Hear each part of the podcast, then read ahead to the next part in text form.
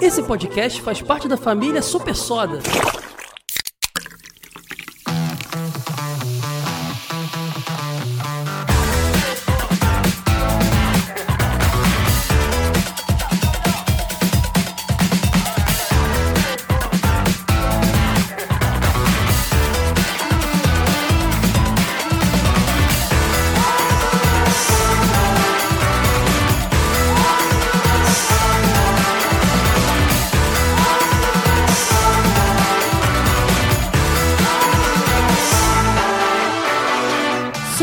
Super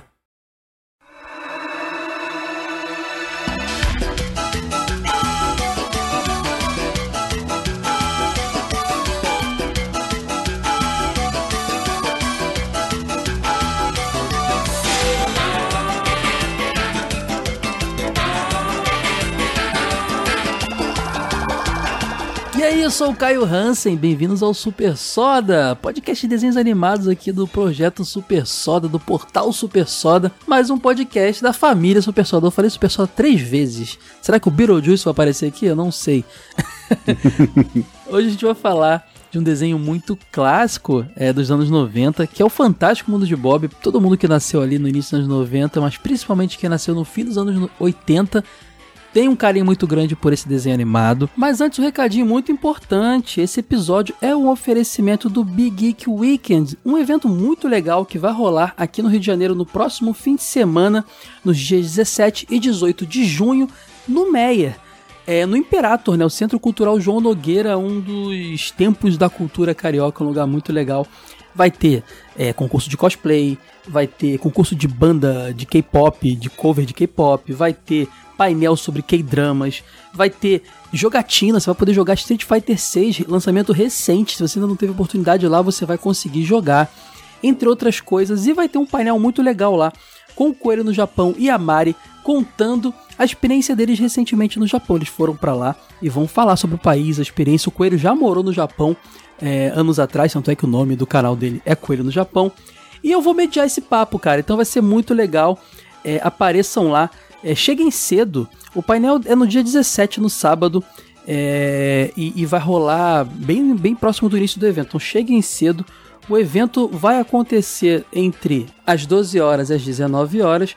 E você consegue comprar o seu ingresso em showpass.com.br barra Geek Weekend. Ou você segue lá o Instagram deles, o arroba BeGeekWeekend que vai ter todas as informações que vocês precisam e todos os links. Você pode também entrar em supersoda.com.br, procurar esse post aqui desse episódio, que você vai ter lá é, todos os links importantes para poder comprar seu ingresso, garantir a sua ida nesse evento que está chegando no Rio de Janeiro, que eu estou muito empolgado. Venham trocar ideia comigo, tirar foto, falar com o Coelho, falar com a Mari. Vai ser muito legal, vai ser um fim de semana muito agradável. Espero vocês. E agora vamos pro episódio. E para esse papo eu tô com meu amigo Vini, que é lá do Super Nerd Star, que já gravou Care, nosso podcast aqui da família Super Soda de anime, mas não foi ao ar ainda. Acho que, eu acho que esse Super Soda vai sair na frente do Care, então, resumindo, vai ter episódio com o Vini aí sequencialmente em dois podcasts da casa, né, Vini? Bem-vindo, cara. Salve galera, obrigado Caio por me chamar aí para falar de uma parada que eu amo, que eu assisti muito mesmo, e de verdade foi um prazer relembrar também. E tamo aí, mano. Tamo junto, feliz de participar e espero estar tá agregando aí a, as informações e risadas que a gente tem aí. Mas você, eu tava conversando com o Vini, a gente tava combinando várias gravações, né? Eu, aí eu falei, Vini, o que, que você curte aí? Porque o Vini fala muito de anime, né? Fora anime. Aí, primeiro da listinha dele era, era o Fantástico Mundo de Bob. E eu pensei, pô, esse é um desenho que eu gostaria de gravar o quanto antes. É um desenho que me pedem há muito tempo. Desde que eu fazia o Retro Geek, fiz o jogo velho TV de tubo, todo projeto que eu tinha de nostalgia.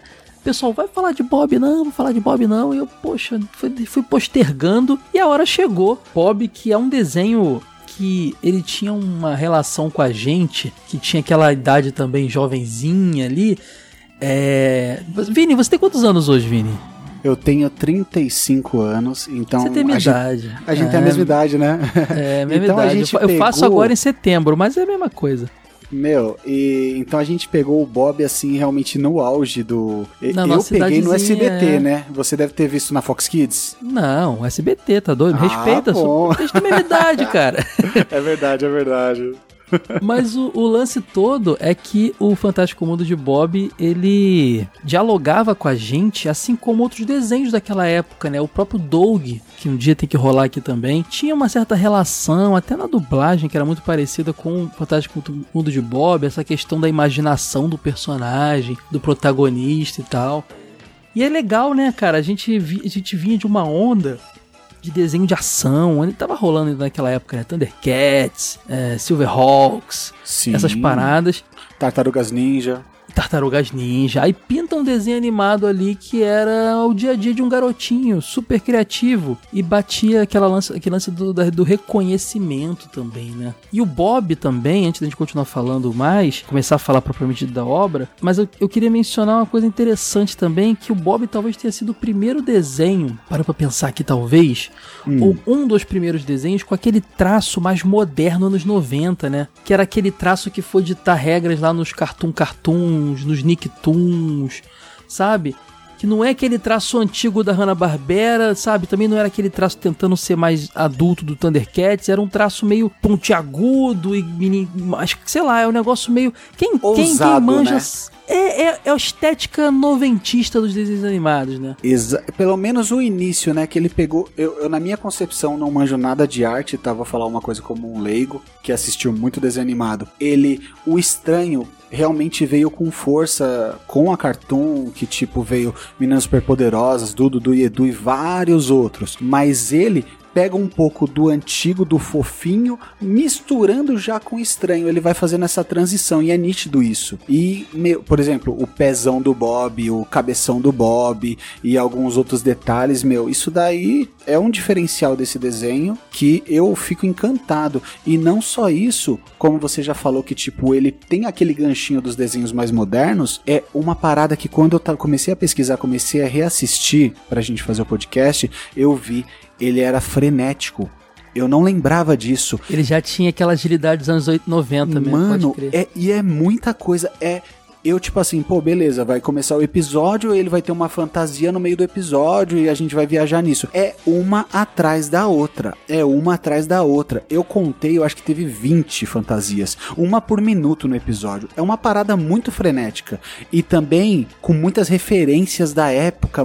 Meu, é muito louco. É bom até hoje. Se você parar pra assistir, você dá risada. Você assistiu, você tá ligado, né? Não, e, e- e o lance interessante desse desenho é que, como ele se. A gente vai contar já o conceito vocês que talvez não conheçam ou não lembrem, mas ele, ele lida com o, o- a imaginação, a cabeça criativa de uma criança de 4 anos, que é o Bob. Então tudo é possível. Então ele tem toda aquela aquela psicodelia, quando ele tenta ouvir uma palavra que ele não entende e imagina outra coisa, ou, ou, ou também é, um lance meio até escatológico, nojento, assim, que é muito anos 90, né, cara? É, Que a gente viu depois com o Vaque o Frango, desenhos dos anos 2000 que consolidaram isso, mas nos anos 90 a gente tinha o Bob, tinha o Wick the Cat. Lembra do Wick the Cat, Eu cara? Pasta... amo, eu amo esse The Cat desenho. era nessa pegada Eu também. E detalhe, eu gosto, sabe do que, que eu gosto mais? Me corrija se eu estiver errado, mas o Wiki The Cast tinha um quadrinho antes dele que era dos animais, dos homens das cavernas, não tinha? Você lembra era, disso? Era um desenho, tipo, encartado no outro ali, né? Tipo, rolava com Exatamente. o Eu Sou o Márcio, Minha Vaca e o Frango, né? Pode É. crer. Daí ele tinha o Wiki The Cat, que tinha os Homens das Cavernas junto, e também tinha uns, anim... tinha uns dinossauros que eram meio que futuristas, meio que de um esquadrão especial. Cara, eu amo esse desenho, mano. Amo, e tinha também, amo. além do Wiki the Cat, também outro desenho nessa pegada que era o Professor Bugiganga. Inspetor Bugiganga, quer dizer, que era. Nossa, um, Inspetor Bugiganga, total. Você tá ligado que todos esses, esses três desenhos que a gente mencionou agora são da, da origem da Fox Kids, né? São os primeiros desenhos originais ali da Fox Kids, porque antes ela exibia Cara, eu não outras sabia, coisas. não. Né? É, esses E- três desenhos são da Fox Kids. É porque chegaram no Brasil, tirando o Wick the Cat, o Bob e o, e o, e o Bugiganga pela SBT e, o, e o Kid Cat pela Globo antes da própria Fox Kids chegar aqui. Os desenhos chegaram na frente, né? Passavam no canal Fox, né? E foram vendidos aqui pra gente. E depois, mas, mas são, são os, os proto-produções da Fox Kids ali. Também tinha os desenhos da Marvel. E depois foi vindo outras coisas, né? Power Rangers e outras coisas da Fox é, Kids. E aí Fox Kids foi muito forte, né? Muito forte. Ah, Fox Kids, os desenhos da Fox Kids merecem um episódio aqui no, no Super Soda. Desenhos eu, eu te falo até mais, Caio. Eu tinha. Quando eu era criança e assinaram a net em casa, uhum. tipo, era o pacote básico. O pacote básico não tinha cartão, tá ligado? Só tinha ah, Fox tinha Kids. Fox Kids, né? Pode crer. Daí, mano, eu assistia tudo da Fox Kids. Até os animes é, classe B, que era Monster Hunter, lembra? Ih, mas isso aí já é um segundo momento. E eu vi é Fox Kids momento. antes disso, é. Cara, e Fox Kids era um lance também. Era pra criança também, igual o Cartoon, mas era pra criança mais radical, assim, sabe? Não era pra aquela total, criança Hanna-Barbera era para aquela criança já. Tinha desenho do Homem-Aranha, tinha desenho do, do X-Men. Era tipo o Sonic e o Mario, né?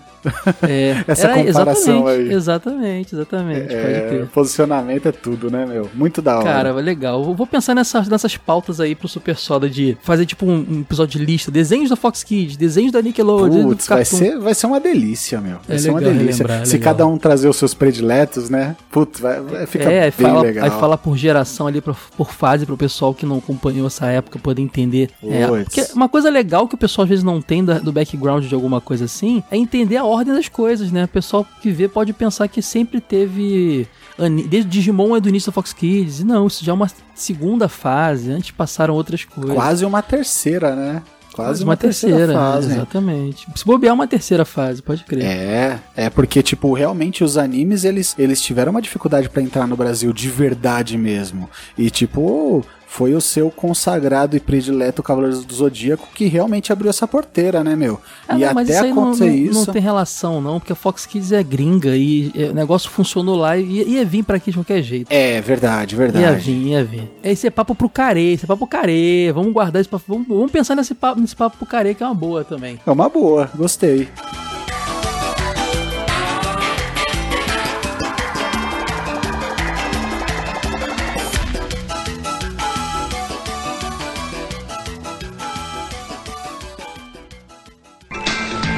Oi, pessoal, eu sou o Howie. Bem-vindos ao mundo de Bob. E sabem o que eu mais odeio? Claro que não, porque vocês não me conhecem. Sabem o que eu odeio? Eu sei que vocês também odeiam. Quando alguém cutuca a gente assim, bem no olho, isso me irrita. Não irrita vocês também?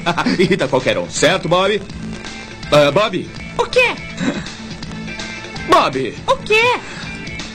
Bob? Esse é meu pai. Papai, você tá tão engraçado. Espera um pouco, meu jovem. Se você não tem nada decente para. Uh! Olha só. Eu não reparei. Vejam, eu sou uma, sou uma pessoa de verdade dentro de um desenho animado. Isso é engraçado. Dá um tempinho. Veja.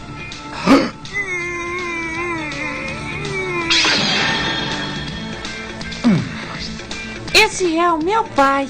Uh, oh, isso. Agora vamos, pegue a Webley e vá dormir.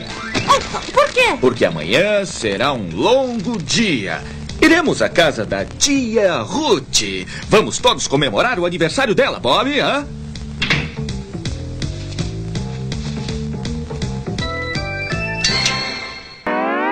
Você está ouvindo Super Soda.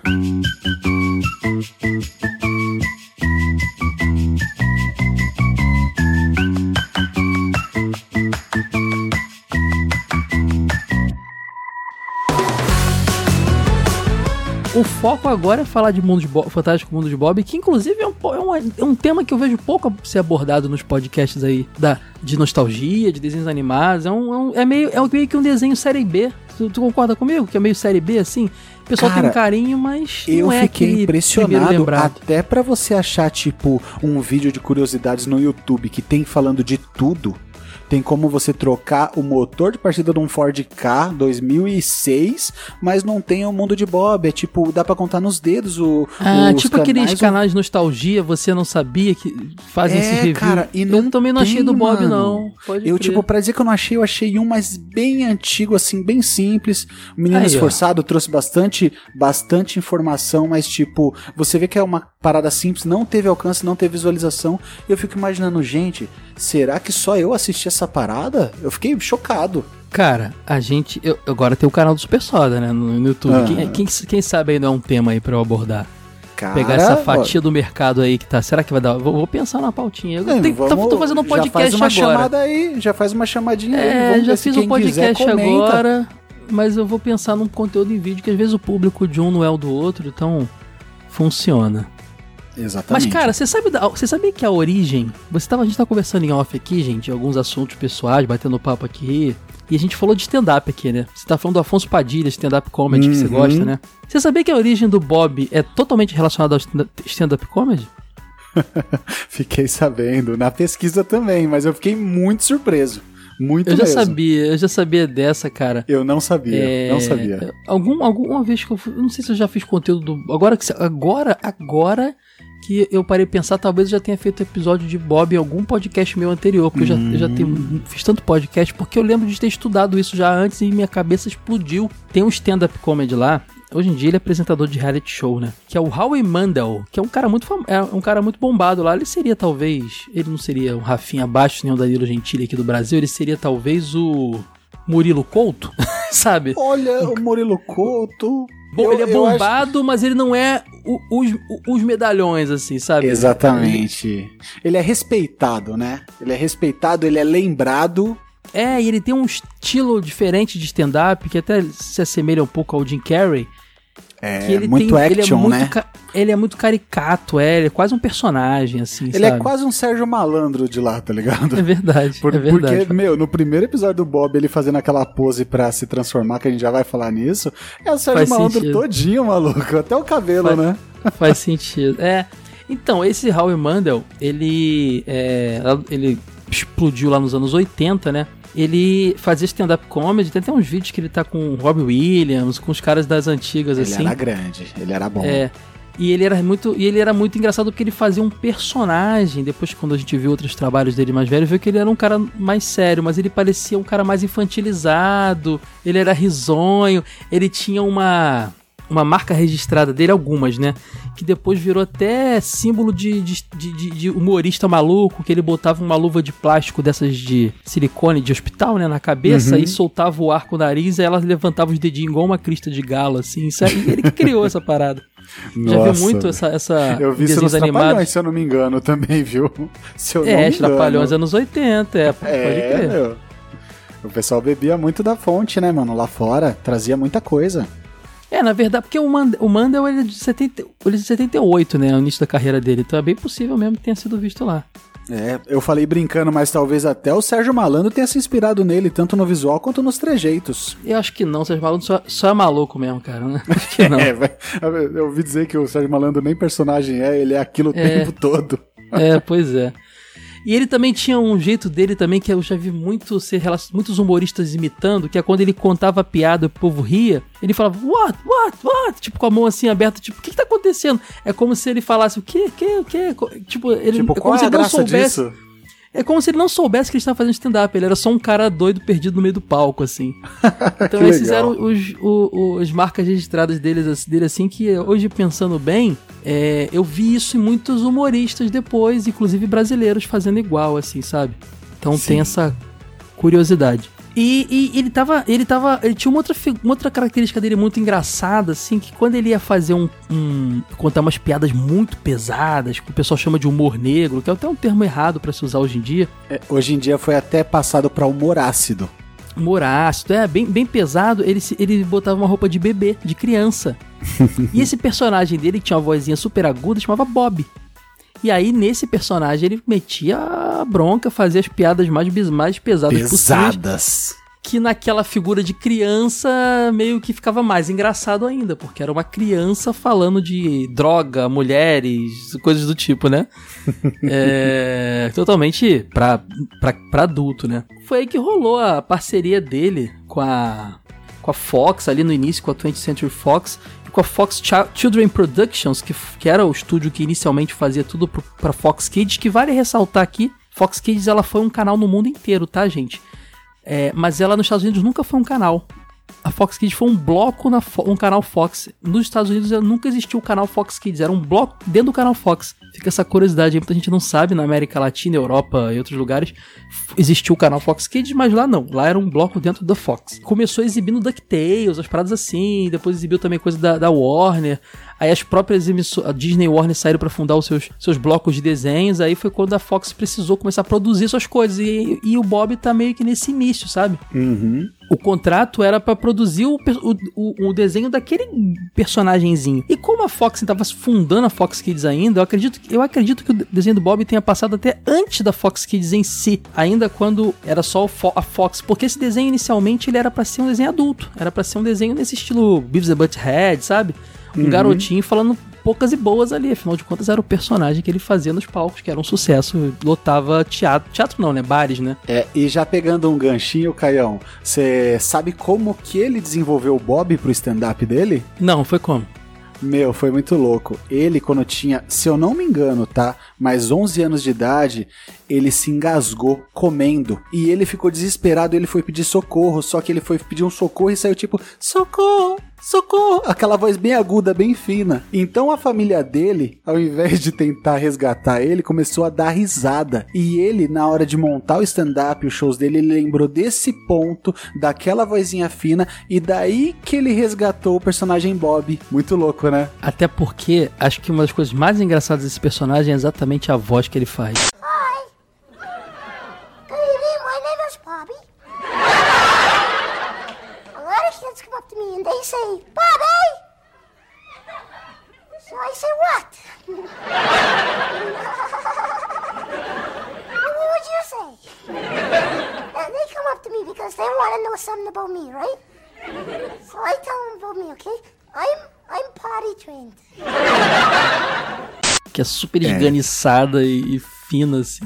É claro é que a engraçado. gente não pegou isso aqui porque era dublado, né? Mas lá no, nos Estados Unidos ele dubla o Bob e ele também dubla o pai, né? Que a gente já vai falar também. É, e, e, e para quem lembra do, do Fantástico Mundo de Bob, que na gringa se chama Bob's World, só pra, antes da gente falar disso, eu tenho que mencionar aqui que aqui no Brasil é a série, né? A, a, o Fantástico Mundo de Bob estreou lá fora em 90 e foi até 98. Foi exibido até 98. São sete temporadas, 81 episódios. Mas aqui no Brasil chegou em 93 pro, no SBT e passou nos programas da Mara Maravilha, né, o show da Maravilha. Passou na casa da Angélica, porque quem não lembra, a Angélica teve uma passagem curta pelo SBT entre Manchete e Globo. Eu lembro bem disso. Passou Sim. no Bom Dia e Companhia, Sábado Animado. Na verdade, Bob era um desenho que era, acho que foi muito reprisado até finalzinho ali da fase animação da SBT, talvez não, acho que perderam os direitos talvez um pouco antes, mas enquanto a SBT pôde, reprisou até nos 2000, é, é porque, assim que a série foi tudo que eles tinham, né? pois é, assim que a, que a série foi exibida até 2002. Então, assim, até 2002, Bob foi reprisado a exaustão, assim como Chaves, né? Essas coisas que dão certo lá. Sim. Então, então passou muito. Também chegou a ser exibido aqui na Fox Kids. A Fox Kids chegou aqui um pouquinho atrasada, né? Então, logo no, no primeiro momento da Fox Kids, ela passou esses desenhos que eu mencionei, inclusive o mundo de Bob. O curioso vale ser ressaltar que depois, no futuro, a Fox Kids vai fazer um grande acordo com a Globo. Depois disso, todos os desenhos da Fox Kids vão pra Globo é, os Digimon da vida, tudo, tudo vai pra Globo. Assim, teve um grande acordo, mas a, ah, nesse primeiro momento, alguns desenhos da Fox Kids passaram na SBT. E aí, cara, você falou que o Mandel ele dublou o próprio Bob e o pai dele, que é a cara uhum. dele, né? É, é, igual o Maurício de Souza quando desenha o pai da Mônica, é a cara do Maurício Exatamente. de Souza, ele se faz ali. Só que quem viu o desenho lembra que o desenho começava com a interação entre o Bob e um cara em live action, né? Tipo o desenho do Super Mario Bros. também tinha, lembra? Uhum, tinha o Mario Mario cabeludo lá, muito engraçado, era o próprio Howie Mandel. Eu nunca entendi quem era aquele cara, eu sabia que era o pai dele, porque a cara do pai dele, ele se transformava em desenho quando ia começar. Ele interagia com o Bob ali, live action, depois ele virava desenho e eles iam pro, pra, pro episódio. Eles meio que faziam uma introdução do tema do episódio, né? Batendo papo. Sim. Só que assim, eu não entendia porque ele chamava o cara de Howie. E o nome do pai dele é Howard. É, que é o mesmo nome, mas assim, ficava estranho, né? Tipo, eu não entendia que Howie era apelido de Howard. E ficava aquele negócio, tipo, é o pai dele, mas ali quando ele fala com ele, ele não parece ser o pai, parece uma terceira pessoa. É por isso, é o próprio Howie Mandel era um sucesso, era um fenômeno na televisão, então ele fazia aquela introdução ali do personagem que ele mesmo criou. E ele cuidou de toda a produção, cara. Ele, ele acompanhou roteiro, animação, tudo, ele ficava em cima do, do, de todos os episódios. Então tinha no início e no fim do episódio ali é, esse momento live action com Howie Mandel antes de entrar no episódio em si. Então isso também é uma, é uma parada muito, muito marcante. Se bobear, talvez não tenha sido o primeiro, porque eu via Mary Poppins com a minha mãe, ela alugava, e eu via Uma Cilada para Roger Rabbit, mas uma das primeiras vezes que eu vi animação e live action interagindo e era muito maneiro isso. Cara, você falou, agora eu parei pra pensar mesmo. Olha, na minha cabeça era também uma cilada para Roger Rabbit, mas pra mim chegou antes ainda o Space Jam pra mim, tipo na minha casa, na minha você frente, viu o sabe? Roger Rabbit atrasado, então, né? Vi bem atrasado, porque também é um filme um pouco mais adulto, né? Ele é um filme um pouco mais. Mais ou ah, menos, mas vai. olha só, Ah, diz isso pro cinema em casa, que exibia direto, tá? é, mas também exibia brinquedo assassino. Como que é? Exatamente. A- Robocop. Aquele carro assassino. Ro- Pelo amor de. Robocop, Rambo, Jesus. Isso daí já é um. Já é um. Merece É, um não, prêmio, esse negócio né? de, de- que era pra adulto, não, não exi- anos 90 isso não existia não, cara. Até Lagoa Azul. Meu irmão, Lago Azul, banheira do Gugu, pelo amor de Deus, não tinha isso. Classificação indicativa não era respeitada nos anos 90. E, ponto. E eu te falo até uma coisa, um ponto, voltando pro Bob. É, eu não sei se passaria no politicamente correto alguns episódios hoje em dia, não, viu? Talvez, talvez pela dublagem, talvez. Mas não passaria, não, alguma, alguns pontos, viu? Eu tava revendo, vi é, umas porque paradinhas bem stand-up, né, interessantes. cara? Os roteiristas É. do- do- da produção eram a equipe do Howie Mandel, tudo stand-up comedy. A gente sabe que o stand-up comedy é basicamente é, é cunha- cunhado, né? No, no- no- nesse, nesse tipo de humor, né? Então, Sim. realmente faz sentido. Porque era um desenho pra- totalmente pra criança, porém, era aquele famoso desenho Pixar, que eu falo sempre, que Aham. tem mensagem ali que o pai vai pegar. Entendeu? É, é, a gente, a gente, eu até deixei algumas coisas aqui na manga pra gente conversar sobre isso depois. Deixa comigo, porque realmente... Quando a gente for falar do tio Ted, aí você vai, É, entender não, que. eu vou falar até mais. Se a- as fantasias do Bob é de uma criança de 4 anos, eu tô preocupado com o que as crianças de 4 anos assistem lá nos Estados Unidos, cara. Porque eu vou falar um negócio, mano.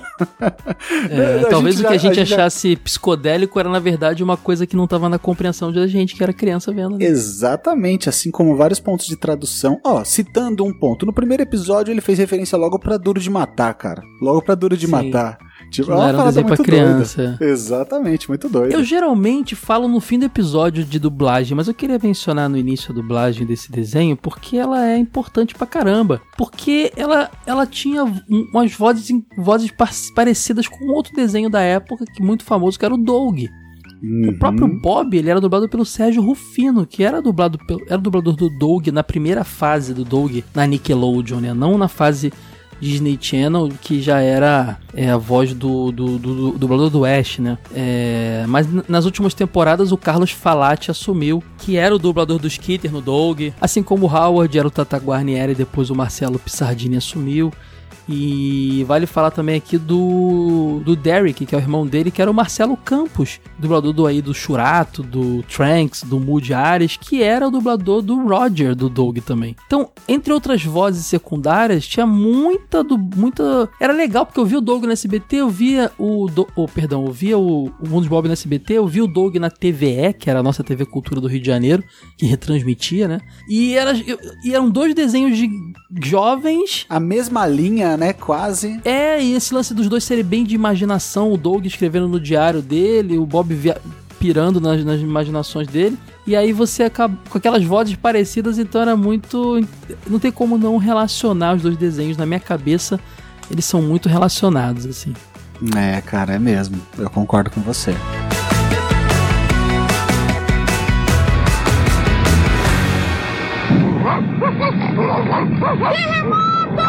Abandonar o forte! Crianças, crianças e cachorros primeiro!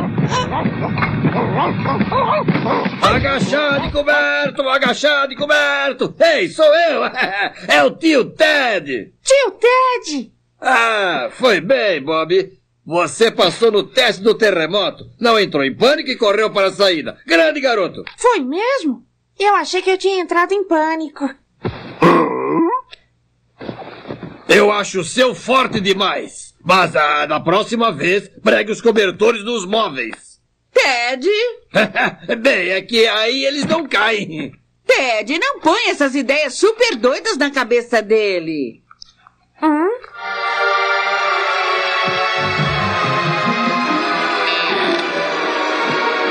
Ideias super loucas.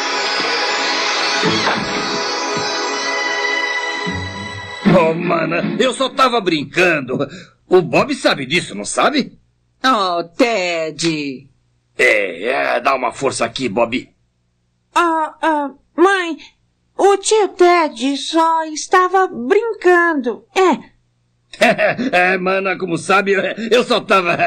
Oh, oh. Quando o tio Ted não consegue pensar em nada para dizer, eu ganho um cafuné. Oh, hora do cafuné! Eu falei.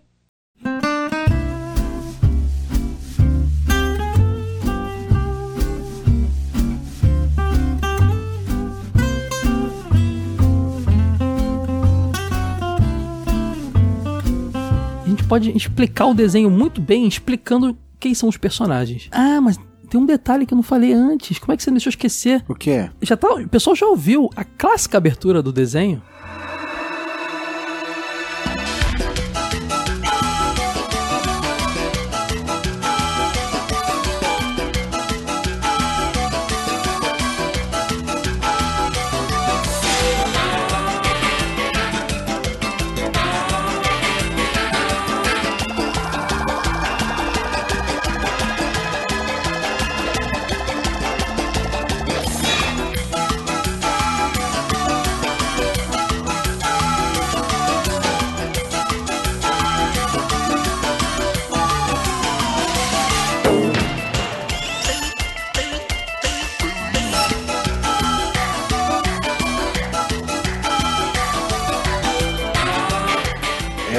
É- irada. Essa aí junto com DuckTales. Olha que essa nem tem letra, é só o instrumental, que era muito parecido com o Dog também. Porque o Dog tinha aquele, aquele negócio dos sons de boca, pam, pam, pam, sabe? Meio beatbox assim. O, o, o mundo de Bob tem uns barulhinhos. Né? Exato, que se relaciona muito com TV Cultura, na minha opinião, as musiquinhas Total. dos programas. O, o Bob é um desenho de TV Cultura, essa é a real, né? Vamos Deveria ter passado lá. É... Total, É porque ele não era total. muito cultural, né, cara? Ele era mais. Ele mais desinformava do que informava a cultura Exata- preocupação. É, tem, tem esse ponto, né? Agora, não sei se você já notou. Bob é uma grande TV Cultura, MTV, é, o próprio desenho do Bob, a abertura do Bob, são grandes influências para abertura e para toda a parte sonora e conceitual, visual do Super Soda, cara, desse podcast que a gente tá fazendo agora. Caraca, que da hora. A abertura da gente tem barulhinho de boca, tem, tem aqueles, aqueles percussões tum, tum, tum, diferentes, assim, uma coisa quase xamânica, um negócio de Sim, criança. Sim. Tudo isso, esse, esse, esse sonoridade meio torta, com o que a gente diz, né? Na minha. Na minha. O Super Soda nasceu de um vômito meu. Eu vomitei referências da minha vida inteira. Louco. E depois eu fui associado aonde veio. Sério mesmo, assim, fui criando, depois eu fui, pô, da onde veio isso? E hoje, revendo Bob, eu vejo que a abertura de Bob, a abertura de Doug, a trilha de Ratimbun. É, a- os comerciais da MTV, essas coisas todas, os desenhos do, do, do cartoon lá, Vaque o Frango, é, o Johnny Eu sou o Bravo. máximo. É, essa, esse, essa estética noventista barra 2000 é totalmente o que, o que, o que criou a, a vinhetinha no início da família Super Soda, que aparece em cada podcast, no Dinotronic e no Carinho Super Soda. A gosminha e um barulhinho de... Tudo isso é, isso é anos 90. Você falou agora que é uma coisa meio, meio suja, Escatológica, né? suja. É. Isso, Anos meio 90 o grunge. desenho era isso. Meio grunge, É, exatamente. é, o grunge mano, era. exatamente. A estética noventista era isso, era grunge, era fita Total. VHS com a imagem ruim, era flanela velha, era, era sujeira gosma. Os jogos, Meu. pô, o Mega Drive pra mim era o console a, cara dos anos 90. Mas total. Aquele negócio cinza, meio, meio sujo, sabe? Cara, irado, você disse tudo e eu não tinha pego, eu não tinha pego a referência, os detalhes. A estética eu tinha pego, que você usou muito desenho animado tal, mas a sonoridade da abertura eu não tinha pego. Realmente é, é isso, é isso, todinho isso.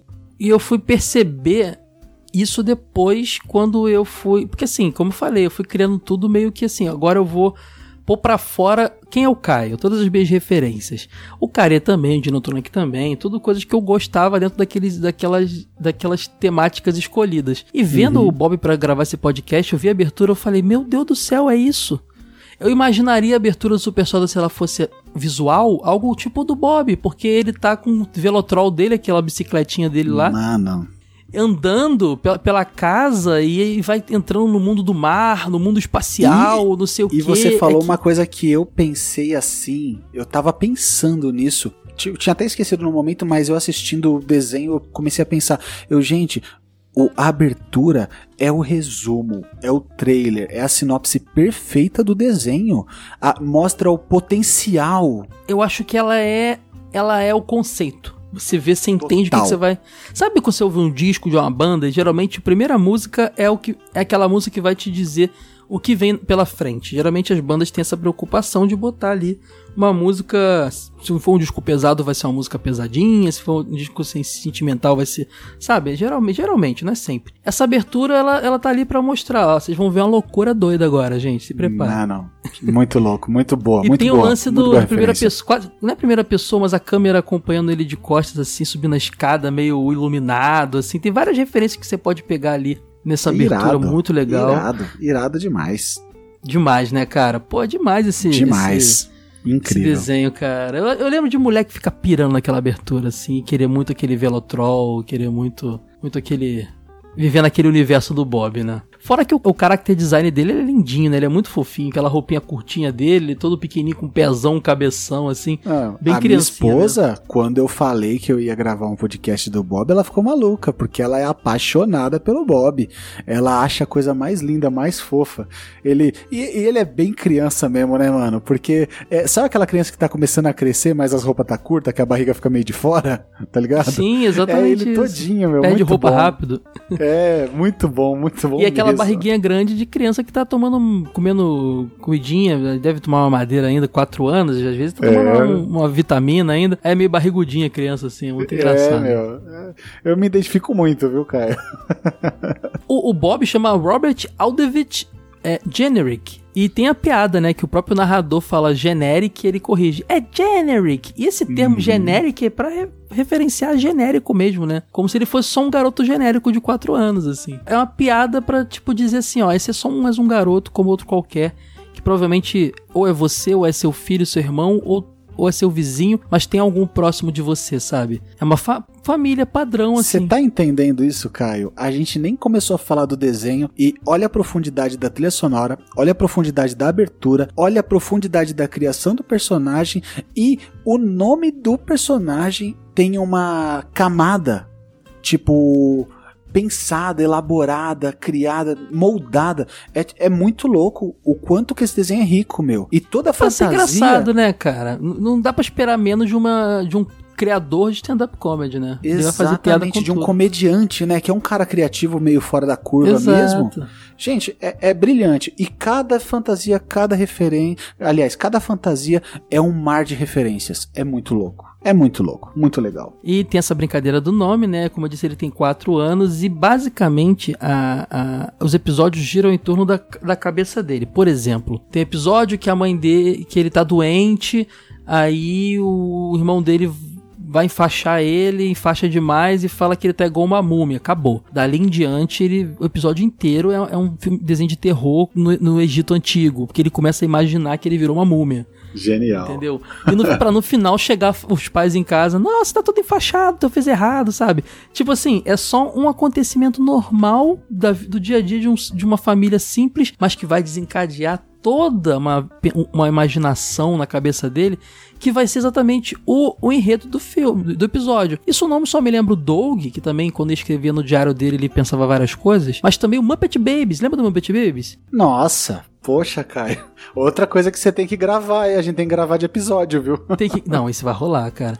Que eles Poxa. começavam a pensar e tinha referência pra caramba. Eles eram Star Wars, estavam brigando no espaço, Indiana Jones. O Muppet Babies também era muito nessa pegada. Porque isso é uma coisa Muito. muito de criança, né, cara? Da imaginação fértil, né? De, dela ouvir uma, uma frase nova que ela não conhece, que parece com Frankenstein, aí ela pensa todo o enredo do Frankenstein, mas na verdade era outra palavra.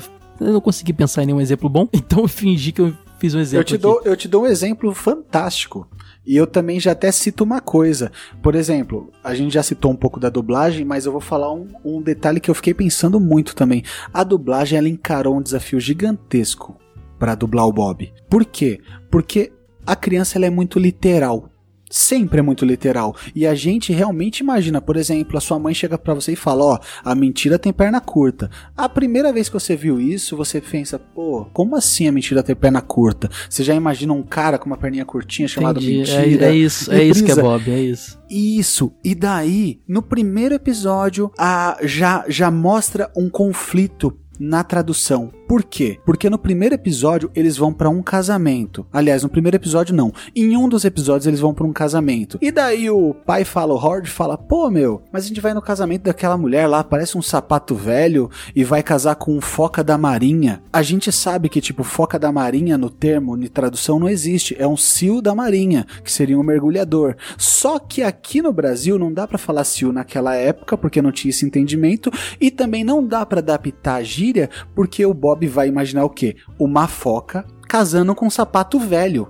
Imagina o desafio de você adaptar com palavras, às vezes algumas gírias que lá fora fazem sentido, um trocadilho ou uma expressão, e aqui não tem sentido nenhum. E mas você não pode adaptar porque ele vai imaginar aquela bexiga daquela coisa exatamente do jeito que ele falou lá nos Estados Unidos. Não é muito louco isso? Sim, sem dúvida, mas você pegou um exemplo meio ruim, porque Foca da Marinha realmente existe aqui. Mas eu acho genial demais essa pegada dessa série. Genial. Ó, além do Bob, é, a gente falou do Howard Generic, que é o pai dele, né? Que apesar de ser o Howie que faz, ele se transforma durante o episódio. Ele não é um stand-up comedy, né?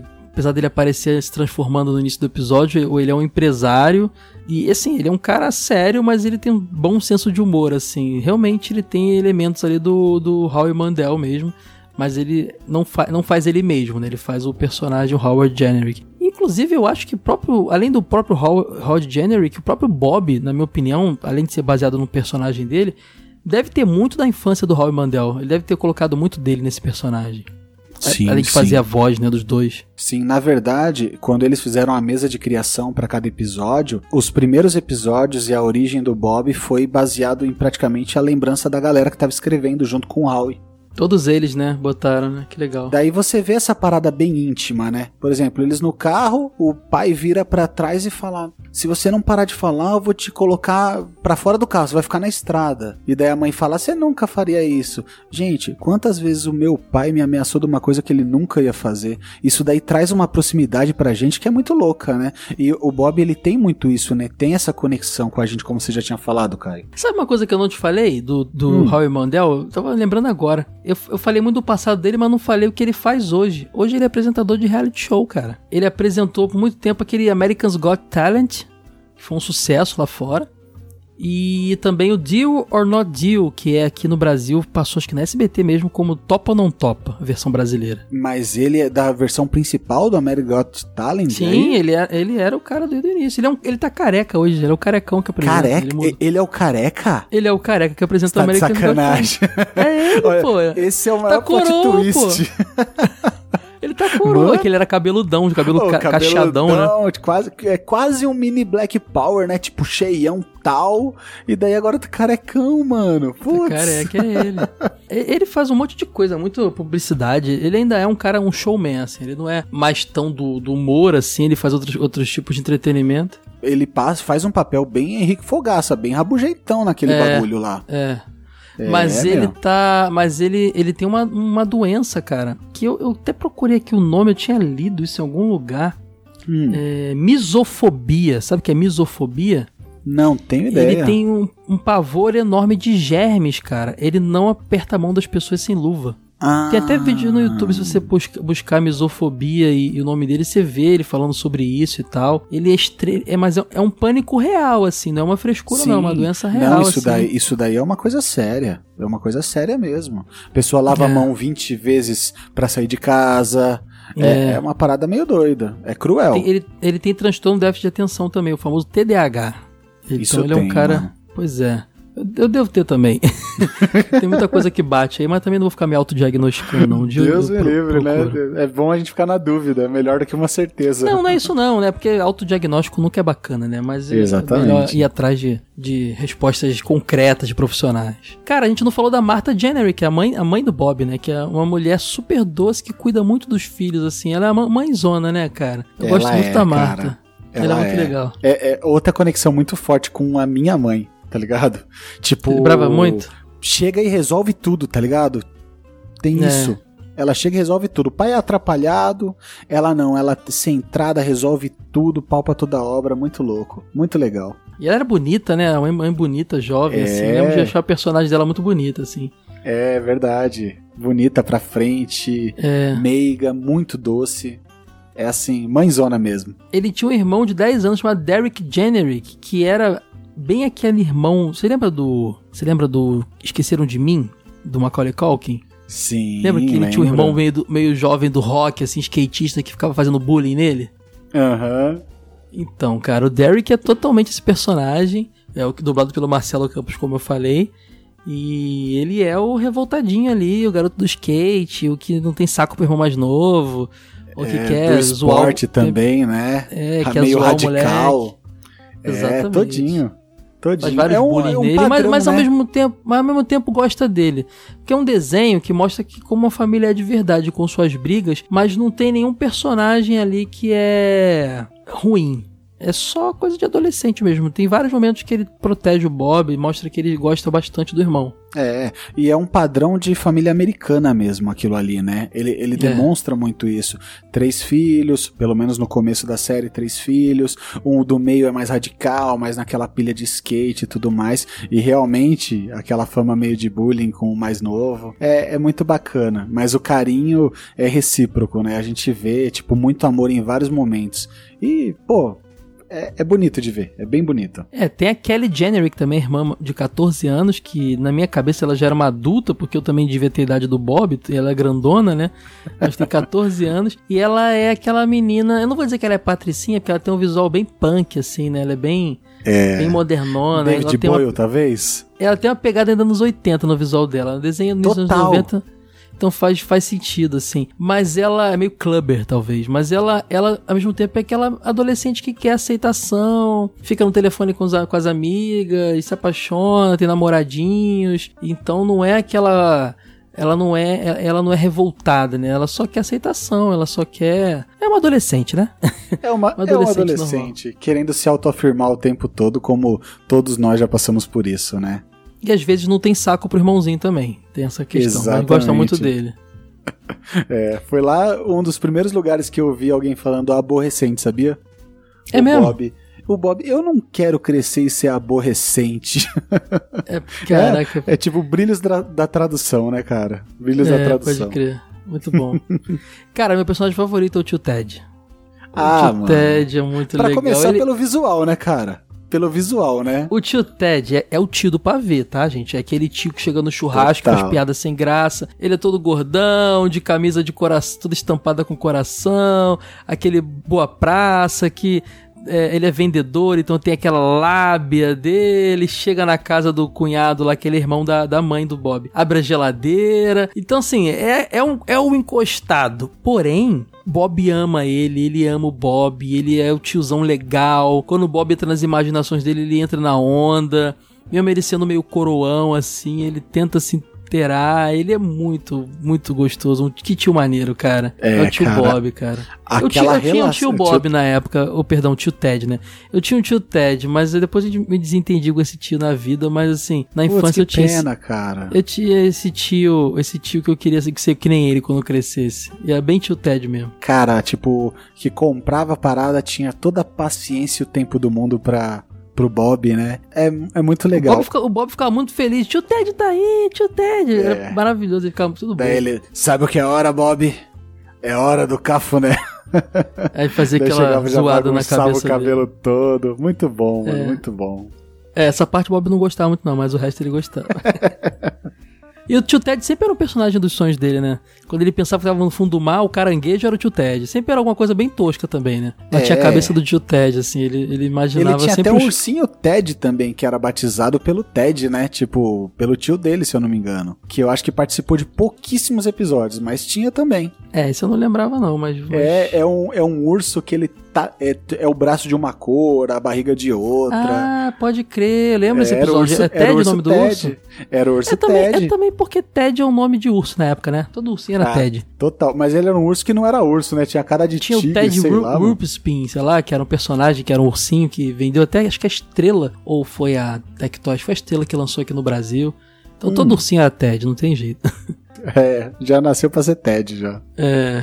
Muito Tinha a legal. tia Ruth, cara. A tia Ruth, o Bob tinha medo dela no início, mas depois ele começa a gostar dela. Tem até um episódio focado nisso. Ela Esse é, o aquela primeiro tia- episódio, Caio. É o primeiro, né, cara? Eu é vi o meio fora de episódio ordem. número um. O episódio número um. É porque o. Bob, o desenho do Bob nunca teve uma introdução, né? Já começa lá rolando, assim. Não tem, nunca teve um, um negócio assim, oh, eu sou o Bob, me mudei pra tal lugar. Não, nunca teve. Simplesmente rolava lá o Bob. Mas É. a, tia, a tia Ruth, ela era aquela tia que apertava a bochecha, é, ela aparecia menos episódios que o tio Ted, apertava a bochecha dele, ela- ele via ela meio como uma bruxa, assim, talvez, sempre de pijama e tal. Mas depois ele descobre que ela era mó legal, cara. Eles, eles criam um vínculo também. Ela, ela era uma tia boa. Ele só tinha uma imagem ruim, até porque o Ted zoava a Ruth também, né? Tinha isso caramba. Ted Aliás, eles são irmãos, o Ted e a Ruth? Eu, fiquei- eu sempre fiquei nessa dúvida. Não explica muito, não, cara. Não explica. Pa- mas eu, eu parece já achei sim. que era a esposa dele, depois eu achei que era irmã. Eu acho que a irmã não. Deve ser irmã. É, era o tio Ted e a tia Ruth, mas não, não- eles não pareciam ter um- uma relação é, de marido e mulher, não. Acho que era. De jeito Bom, nenhum. Talvez nem fossem. Talvez até, eu não sei, ela fosse irmã paterna dele, é, tia paterna dele. Eu não, lembro disso ser explicado, Ou não. talvez, é, ex- talvez, talvez. Nunca, nunca falou mesmo, pelo menos não na minha lembrança. Cara, o Rod, o cachorro do Bob. Que cachorro maneiro. Era aquele cachorro grande pra caramba, gordão peludo. Era tipo Priscila, não era? Tipo a Priscila? Eu acho que era, cara, dos, dos- do, do, do TV Colosso, né? Ou era meio É. vira-latão misturado. Eu sei que ele é aquele cachorro que pensa que é pequeno, né? Que ele sai derrubando tudo. Muito Sai pulando em Gordão, tudo, gordo, assim. gordo, gordo. Ele era muito Amava. bobão, cara. É, Eu, eu- sou doido por cachorro, né, mano? Eu sou doido é por mesmo? cachorro. Eu sou mais dos gatos, sou, sou gateiro. Ah, sim, eu sou cachorreiro. ele era o, o melhor amigo do Bob, assim, porque o Bob trocava altos papos com ele. É óbvio que ele não tá entendendo nada, nem respondia também. Isso é muito coisa de criança também, né, cara? Criança cria um vínculo geralmente com o animalzinho da casa e geralmente fica lá batendo altos papos com o animalzinho sem resposta, né, cara? Muito, muito... Pena que esses animaizinhos vivem menos que os seres humanos e as crianças aprendem. é, Geralmente a primeira lição que a criança tem de perda são os animaizinhos, né? É, é uma lição bem forte normalmente. E, mas eu acho interessante que. Assim, me corrija se eu estiver errado, Caio. A criança realmente ela é muito imaginativa e normalmente é, muitas crianças tiveram realmente amigos imaginários, mas o Bob sempre foi meio físico isso daí. Como ele tinha os dois bichinhos de pelúcia que ele amava, que era o Capitão Squash e a Webley, e o Roger, que era o cachorro, né? É, e próprio o, Te- o ursinho que você lembrou, né? O ursinho Ted também, que ele aparecia, de- se mexendo às vezes falando também. É verdade, verdade. Eu, eu parei pra pensar agora, ele não tinha nenhum é, inim- é, amigo só imaginário, né? Ah, nos sonhos dele, os, os personagens que ele imaginava tinha a cabeça dos personagens dos, dos, dos- dos familiares dele, né? Então É. acabava É. rolando isso. Cara, a família não acabou, né? Na terceira temporada tem o episódio O Irmão Mais Velho que apresenta que a mãe dele tá grávida, né? E Uhum. nasce gêmeos, o Jake e o Alex Generick, que é dois bebezinhos carequinha, pequenininho, Bem cabeçudinho. cabeçudo. que é o Bob descobrindo que ele agora é irmão mais velho. Então as coisas É. agora mudaram, ele não é mais o garotinho da família e tudo mais. Então é bem legal. Cara, esse desenho inteiro, é, ele era, era muito um desenho de a gente se reconhecer nele, né? Porque mostrava todas as etapas de uma criança mesmo, cara. Exatamente. É, é- e tipo assim, pra não ter erro, ele tinha uma irmã mais velha, ele tinha um irmão mais velho, ele tinha irmãos mais novos. E tipo, meu, era é, realmente Haja é muita dinheiro, hein, conexão. pra sustentar essa família, hein? Pagar Aí, colégio. O, o Howard tinha que fazer stand-up à noite e empresário de dia, filho, pra segurar É. esse BO aí, mano. É mesmo, cara. É Por isso mesmo. que ele virava dois. Muito louco. E uma curiosidade também do pai é que depois desvincularam o Howie é, live action do Howard, sabia? Como Eu assim? Acho que lá pra terceira, quarta temporada, ele já não era mais, tipo, focado como pai dele, tá ligado? Tanto que eles chamavam um de Howie e o outro de pai. Pra quê? Por causa que ficou cada vez ficando mais, mais distante a imagem dos dois, um como empresário, outro como stand-up. Muito Mas louco, ele né? continua se chamando Howard, né? É que eles Não, chamam de o pai, mas mesmo o nome... nome, o mesmo nome, mas eles pararam de de conotar que o live action era pai dele. Igual no começo É, do na- nas conversas do live action do Howie com o Bob, ele tratava o Bob como um, um outro menino, assim, tipo, sou teu era um amigo, outro tom, assim. né? Era um É, outro tom. Mas na hora de começar o episódio, ele transformava no, no pai e eles iam. É como se eles estivessem assim, nos back- no backstage, dois atores, vamos atuar agora, vamos fazer o personagem, sabe? Era meio, meio assim. né, meu, vibe. total, porque é um sitcom, né, cara? Ali- Cara, e você lembra os episódios que o Bob imaginava algum desenho antigo e aí o traço é, mudava do desenho do nada? Eu lembro de um que ele começou a pensar como o, o- é, Warner e apareceu, é Hanna-Barbera na verdade, apareceu Howie Productions, aquele símbolo da Warner no fundo, aquele símbolo que é até o símbolo também aqui do Super Soda da, da, dos- das Hum. Aham. thumbs, que é aquele, aquele, aquela toca aquelas de coelho. bolinhas, né? É. Aham. E ele começa a pensar, e aí de repente tem um. Ele começa a imaginar vários episódios do, do Coyote Papaléguas e o Coyote é o irmão dele, assim, e o traço muda. E aí fica com um traço de desenho dos anos 70, assim, do nada, cara. Isso era muito legal. Mano, é genial. E digo mais, eu, eu o Bob, além dele ter mudar essa estética, pra mim ele foi o, o lugar onde eu vi o primeiro meme sendo usado, tá ligado? Que era assim, acontecia alguma coisa num sonho dele, daí virava a plateia de desenho animado antigão batendo palma, tá ligado? Que o pessoal usa muito no YouTube. Aham, aham. Então, ele usou lá na década de 90 e além de tudo, o filho da mãe ainda quebrava a quarta parede. É uma parada muito pra Direto, frente ele mesmo. conversava com. É, ele conversava com a gente, pode crer, bem lembrado. Cara, quando, muito interessante. quando ele queria fazer, é, homenagear, imaginar um, um filme antigo, sei lá, falou, falei do Frankenstein, ele pensa, o desenho ficava preto e branco, isso pra mim já foi, caramba, como assim o desenho ficou preto e branco, que Mano, Ou ousado. preto e branco, ou um outro, uma outra paleta de cor quando é um desenho tipo assim. Que não era realmente preto e branco igual o Frankenstein, que era antigo. Às vezes, tipo, uma coisa de. É, faroeste mesmo, daí ficava aquele tom meio meio avermelhado do faroeste. Cara, eles tinham um cuidado com um detalhe que era incrível, né, mano? Incrível, incrível. Sim. Cara, como é que era o nome mesmo daquela aranha de pelúcia que ele carregava todo canto? Ele não largava nunca, era quase que o Sansão da Mônica, tava sempre Era na o mão dele. É o Webley. É, cara. Nos sonhos essa aranha tinha vida, mas no, no mundo real, quando ele não tava sonhando, essa aranha era só um boneco que ele arrastava pra lá e pra cá. É, E tacava nos outros, usava como arma. é engraçado que ele é tipo uma variação de web, né? Que é tipo teia, tá ligado? Sim, sim. É muito legal. E tinha o Capitão Squash também, né? Que era um pepino É. super-herói lá. Então, ainda falando da- da Webley, era interessante que era um desenho tão ousado que não botou um ursinho normal na mão dele, botou uma aranha de pelúcia. Então já mostra que era um desenho pra frentex. Mas e o Capitão total. Squash era um boneco dele, de um personagem que ele adorava, tipo um personagem da Marvel, assim, só que era um Pickles, né? Um Pickles de Era um braços e Pickles. super-herói, assim, de capa e tal. Que também, nos sonhos dele, ganhava vida e falava, interagia com ele. Era o herói da vida dele, era o Capitão Squash. É, mas uh, pegando o ganchinho da Webley, além dela ser um participante assíduo do, dos sonhos dele, também era o objeto que ele usava pra escalar, pra aprisionar inimigos, pra voar como helicóptero. Sim, como arma. É, era legal É, demais cara. isso. Mano, era versátil pra caramba. Aí o Sansão tinha que comer muito arroz com feijão pra, pra segurar aquele BO lá, viu? Não, era, a era Webley maneiro. fazia tudo, meu. Tudo, tudo, tudo. Quan- Quando não, dava uns conselhos bem profundos pra ele também. Sim. Cara, é demais lembrar disso. Tinha uns personagens secundários, né? Tipo o George, que era o melhor amigo da Kelly e era apaixonado por ela. O, garoto era louco por ela. Tem a Jack também, A Jack era maravilhosa, que era a coleguinha do Bob. que era tipo uma paixãozinha dele, né? Que ele não, ela, não sabia. ela, ele não. É- Era bem coisa de criança. Ela era apaixonadinha É. por ele, tanto é que ela dava beijinho na bochecha dele, ele ficava com raiva. E É, eu, era, eu lembro de mim criança, que eu lembro de uma menininha, né? Eu era da igreja, ela era, gostava de mim, e eu, e eu era aquela criança que ainda não tava maduro pra sentimento, tinha vergonha de uma menininha me beijar, assim, sabe? Aham, Isso era ligado. muito Bob, cara. Tipo, ai, não me beija, que nojo. E ela toda, ai, toda boazinha com ele. Ela era até um pouquinho mais alta que ele, o que também mostra que nessa época de, o crescimento das crianças era tudo des- desconforme, né? Criança da mesma idade, mas uma era maior que a outra, assim. É, ruivinha, com aquela e, é, trança e toda, lá. e toda largadona, tipo aquelas meninas que brincam o dia inteiro, toda descabelada. É, cabelo tinha... raspando no chão e cabeçudinha também, igual ele, né? Pra mostrar que era criança, de criança de 4 parada. anos, é.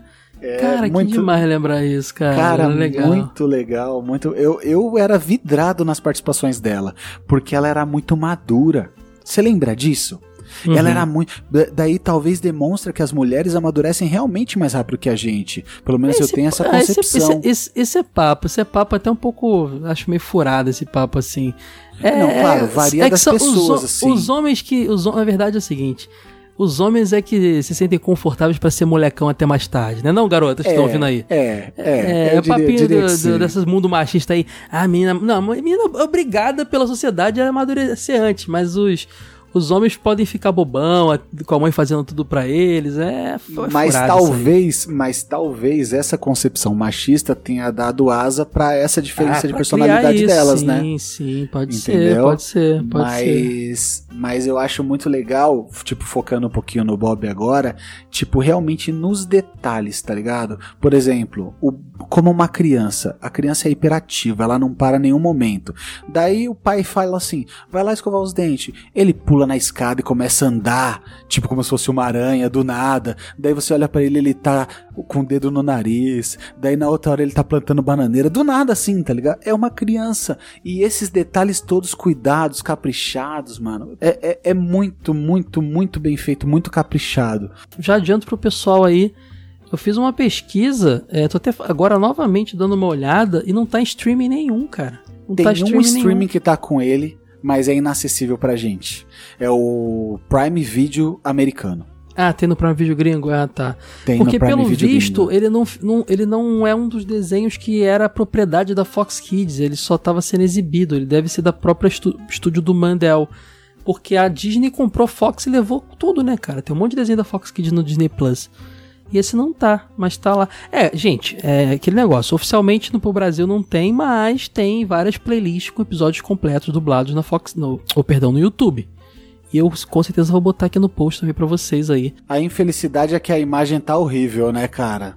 É, não tá boa a imagem, mas eu sou da seguinte opinião: não tem oficial, mas não vamos deixar de assistir. Se tivesse oficial, divulgaria o veículo oficial, o, o streaming oficial, não tem. Então é isso mesmo.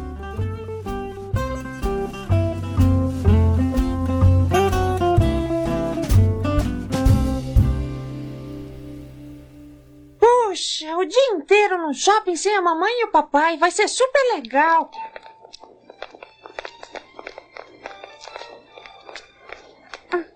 Ah, sim, sim. Passar o dia inteiro com meu irmãozinho vai ser super legal mesmo. Ah, Eu não acredito. Sabe quem são elas? Quem? Duas das garotas mais radicais da minha classe. Elas parecem mutantes do planeta Dork. Cai fora. Nenhum se parecer que está comigo.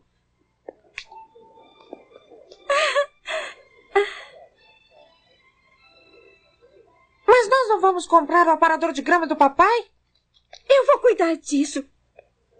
Bom, eu tenho três dólares e Eu tenho 47 centavos.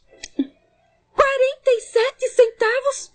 Não me olhe assim. Foi o papai que não quis me aumentar a mesada. Bom, porquinho. Acho que acabou. É hora de você partir e ir para o grande banco, lá no céu. Tchau, porquinho.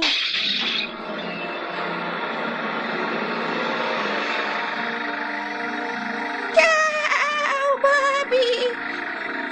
Uma moeda economizada é uma moeda economizada. Adorei essa. E não se esqueça, quando chora.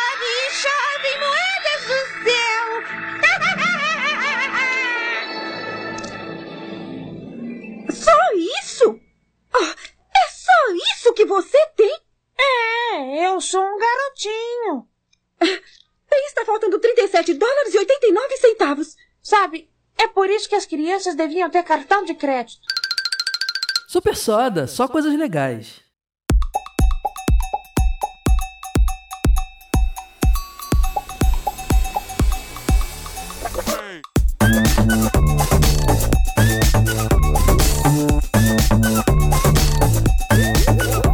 Falei que a, a parceria da Fox com o com o Mandel, né? Mas o Mandel ele, ele, ele tinha a empresa dele, a, a Lev Productions, e quem animou essa série, quem produziu mesmo foi a Film Roman. Essa Film Roman não é um grande estúdio como Hanna-Barbera e tal, lembrado o tempo inteiro, mas eu tava pesquisando aqui, fez uns desenhos interessantes, cara. Essa Film Roman fez os desenhos, o desenho do Garfield e seus amigos, lembra? Desenho Caraca, que eu via muito. bom pra caramba, meu. Bom pra caramba esse desenho. Fez é, vários episódios da quarta temporada de Simpsons. Fez. É, lembra daquele desenho do Might Max? Esse eu não lembro. Fez o desenho do Máscara, cara. O desenho do Máscara é da Caraca, também. assisti muito Máscara, mano. Cara, lembra de um desenho que tinha do Mortal Kombat, Defen- Defenders of the Helm, que passava na Record? É, o desenho que é conhecido como a maior enganação de todas, que só tinha 10 episódios e reprisava eternamente. É, e ele inclusive era um Mano. desenho que transformava Mortal Kombat numa vibe meio G.I. Joe, ficava o Total. Nightwolf lá na caverna, vai você pra missão tal, missão tal. Muito doido, mano, muito doido. Fez episódios do Riquinho. Cara, muita coisa. Tô vendo aqui a lista, cara. Tem muita coisa interessante. Episódios de Family Guy, Mission Hill, que são dois, duas séries também sitcom aí de humor. X-Men Evolution, cara. X-Men Evolution. Caraca, Man Evolution é Os pesado, mano. Oblongs, eu lembro de Os Oblongs também. Cara, tem muita coisa legal aqui. É aquele tipo de estúdio de animação. Ultimate Spider-Man. Beavis and Butthead tem tudo a ver também com essa, com essa pegada. Cara, o Fantástico Mundo de Bob não gerou tanta coisa. Assim, de, de merchandising e tal, pelo menos que eu me lembre, e no Brasil não, assim, pessoalmente. Mas eu nunca vou esquecer do joguinho do Super Nintendo, cara, Bob's World. Cara, era um típico joguinho de plataforma gostosinho, daquele jeito que a gente gostava lá, beber da, da fonte de Mario, de Sonic. Ele tinha que ficar recolhendo os pirulitos, que era, seria a moedinha das, dele, assim e tal. E cada fase ela era. é, a cada fase era um sonho dele diferente, então era bem psicodélico. Uma hora ele tava no espaço, inclusive na fase do espaço e algumas outras invertia. Ah, o jogo de plataforma virava do nada um shmup-zinho de navinha, assim, sabe? No estilo R-Type, bem, bem no estilo R-Type. E era bem legal. E ele tinha esse visualzão bem cartoon anos 90, uma paleta de cores bem psicodélica, que fazia o jogo ter muito a cara do Mega Drive.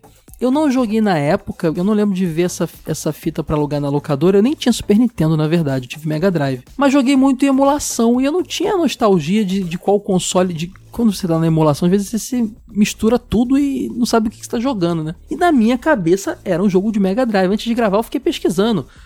É, Bob's World Genesis Game, Bob's World Mega Drive Game. Não achava, Sega, eu caramba. Eu vi, não, é de Super Nintendo. Mas ele tem muito aquela cara de jogo de Mega.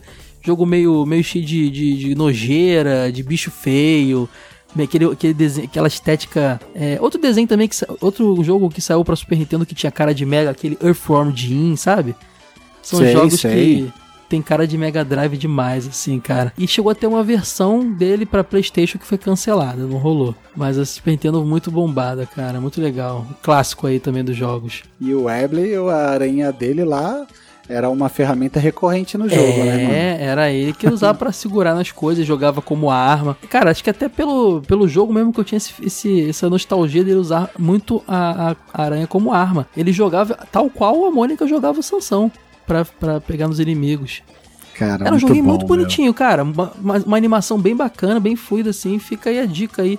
Joguem aí, não tem oficialmente lugar nenhum pra jogar também, então emulem o Bob's World de Super Nintendo aí. Vocês vão ter. Eu vou tentar levar pro canal esse gameplay aí. Vai ser legal. Aí sim, cara. Caraca, falamos de o fantástico mundo de Bob aqui no Super Soda. É- cara, gente, vocês- estão entendendo qual é a vibe desse podcast? É isso. Já tivemos muito. Ó, cara, desde que, eu- desde que eu nasceu o Careio Dinotronic e o Super Soda começou a focar em desenhos animados, a gente já teve episódio de Caverna do Dragão, sobre a Hanna-Barbera. Tivemos episódios também sobre é, os desenhos baseados em filmes, falamos de Máscara, Rambo, fal Robocop, falamos também de Thundercat. E ó, eu já vou deixar aqui, fora alguns novos, falamos do filme do Mario, falamos da, da Arcane também, vai rolar umas coisas novas também. E já vou dizendo para vocês que tá vindo aí também episódio de Tartaruga Ninja, deve, já, já vai, vai rolar, entre outras coisas mais aí. Top, top, top. Fica aí a dica aí, vocês não vão ficar é, sem os clássicos aí que vocês sempre pediram pra eu fazer, tá bom? Vini, fala pro pessoal aí que curtiu a sua participação aqui, quiser conhecer mais teu trampo aqui, que você anda fazendo pelas interwebs. Meu nome, repetindo, é Vini, do Super Nerd Star, e eu tenho uma página canal e redes sociais do Super Nerd Star, que é o que exatamente? Hoje em dia, uma página focada em animes, curiosidades, é, nostalgias ou até análises de vários animes shonens, né? Animes de lutinha, como o Caio disse.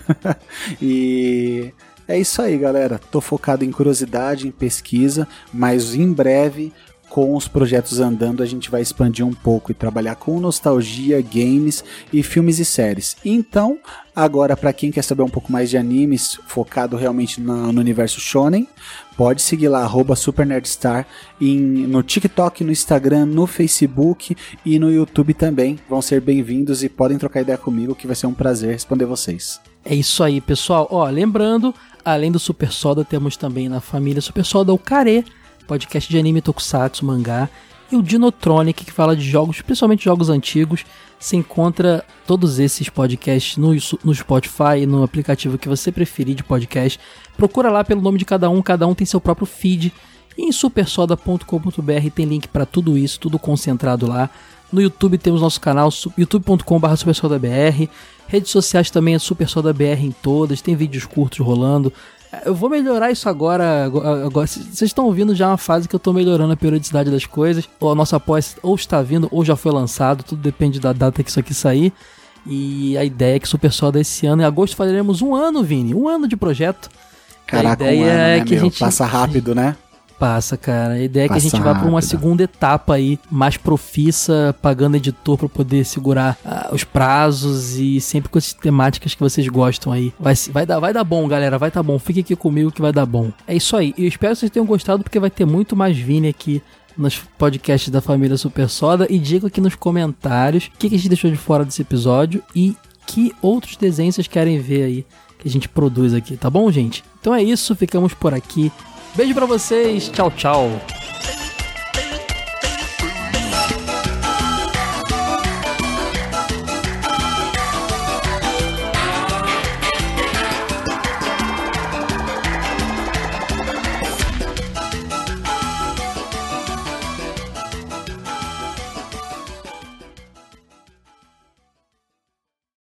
Ah, ah, com licença. Boa tarde. Ah, sou Janinho o carteiro. Ah, ah, ah sim, ah, é verdade, a sua carta, é verdade. Toma.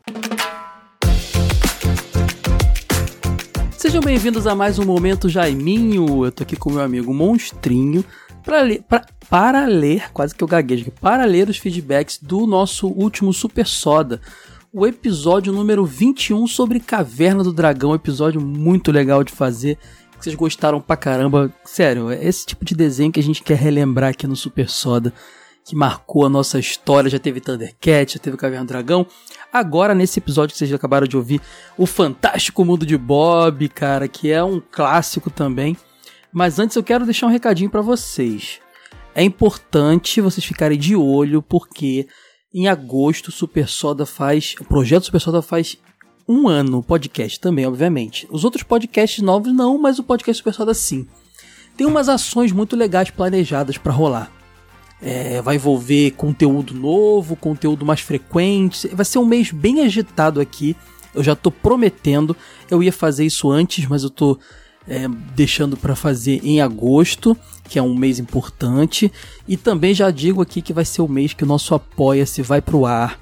Então vão ter vários valores lá que vocês vão poder ajudar, desde o valor mais baixo até o maior, é, com recompensas diferentes. Estou planejando conteúdo exclusivo, grupo secreto para a gente trocar ideia o dia inteiro comigo, com, com, com a galera que grava aqui comigo, Jeffrey, Floyd, Klebs, Léo, Vini, todo mundo. É, vai ter muita. Vão ter. É, é, como, é, como é que fala mesmo? É etapas, não, mas vão, vão ter. Vão ter. Cara, eu esqueci a palavra, gente. Como é que é a palavra que usa monstro me ajuda? Como é que é a palavra? Acho que metas, metas é uma boa palavra. Vão ter metas ali para você, pra, de valores a serem batidos e essas metas vão trazer é, recompensas, como podcasts virando semanais, o Dinotronic virando semanal, o Super Soda virando semanal, o Care virando semanal, os vídeos do canal que estão andando meio atrasados, ficando é, com uma, uma periodicidade definida e mais vídeos curtos de TikTok, Reels e afins e outras coisas também, lives que eu tenho planejado fazer. Então vão ter várias é, é, etapas, várias metas a serem batidas. E nesse mês eu pretendo soltar muito material para vocês conhecerem a potência, a possi as possibilidades que o Super Soda pode trazer. Tô adiantando aqui um negócio que ainda nem tá definido, mas a vontade é grande. E eu preciso muito da ajuda de vocês. Quem puder colaborar vai ser muito bom para que esse sonho não morra, né? Porque cada dia tá ficando mais difícil, gente.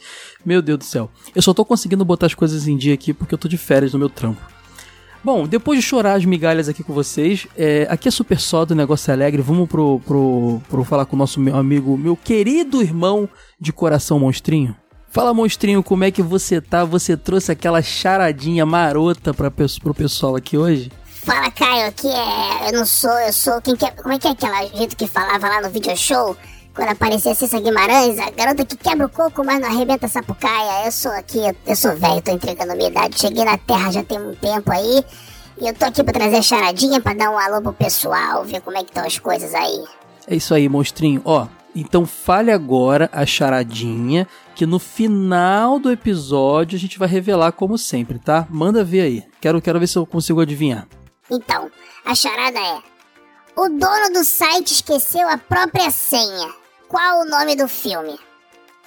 Vou repetir: O dono do site esqueceu a própria senha. Qual o nome do filme? Caramba, cara.